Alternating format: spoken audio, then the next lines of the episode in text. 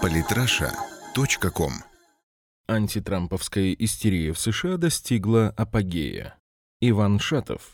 Президентская кампания в США вступает в решающую фазу. Американский истеблишмент вынужден признать, что, несмотря на войну компроматов и нарисованные данные соцопросов, Трамп по-прежнему в игре. Видимо, поэтому американские СМИ отбросили всякое подобие независимой журналистики и перешли к открытой антитрамповской агитации. Не голосовать за Дональда Трампа своих читателей призвали такие крупные издания, как The New York Times и The Wall Street Journal. Недавно против Трампа выступила и республиканская газета Chicago Tribune, выразив свою поддержку Гарри Джонсону, имеющему рейтинг в районе 10% и не претендующему на что-то большее, кроме как отнять голоса у Трампа. Еще никогда в истории американских средств массовой информации не случалось, чтобы издания так откровенно отказывались от объективности и независимости. Американский читатель начинает понимать, что имеет дело с пропагандой. Как результат, в США происходит массовый отказ от подписок, а социологи отмечают резкое падение доверия к СМИ. Общенациональная американская газета USA Today после первых теледебатов также призвала свою аудиторию не голосовать за кандидата от республиканской партии. Впервые за 34 года своего существования издание так откровенно и резко выступило против кандидата в президенты.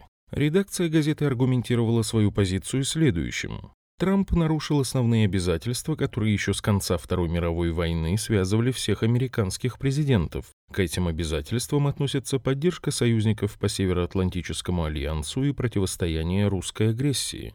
USA Today от 30 сентября 2016.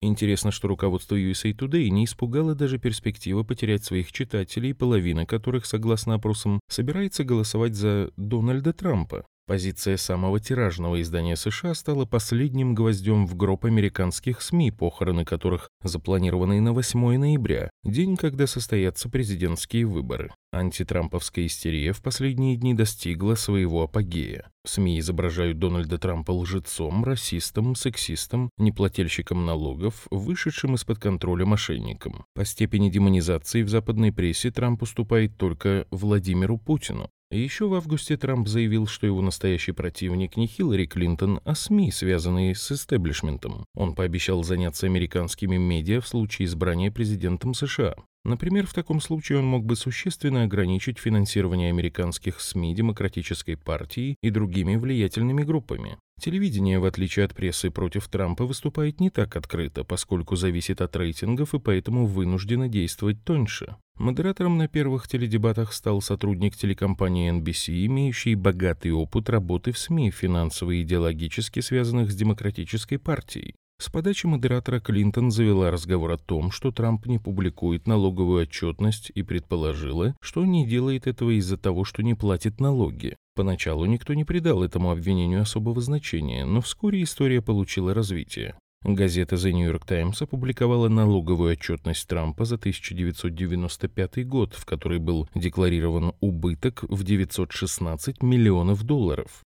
По этим данным действительно можно предположить, что Дональд Трамп не платил налоги 18 лет. Однако, если он это и делал, то на вполне законных основаниях. Американское налоговое законодательство позволяет учитывать убыток при исчислении федерального подоходного налога. Однако, как говорится, осадочек остался. Для американского избирателя тема налогов очень чувствительна. Вторые теледебаты, которые состоятся на следующей неделе, скорее всего, пройдут по такому же сценарию. Модераторами станут известные своими феминистскими взглядами корреспондент ABC News Марта Радец и телеведущий Андерсон Купер с телеканала CNN, спонсируемого через фонды Демократической партии. CNN стал первым телеканалом, использовавшим так называемый факт-чекинг во время выступлений Дональда Трампа. Его речь сопровождали субтитры «Правда или ложь». Таким образом, зритель мгновенно узнавал, что выступающий лжет. Стоит ли говорить, что против Клинтон телекомпания CNN этот метод не использовала? Негативные статьи или телерепортажи о Хиллари Клинтон практически исчезли из медиапространства.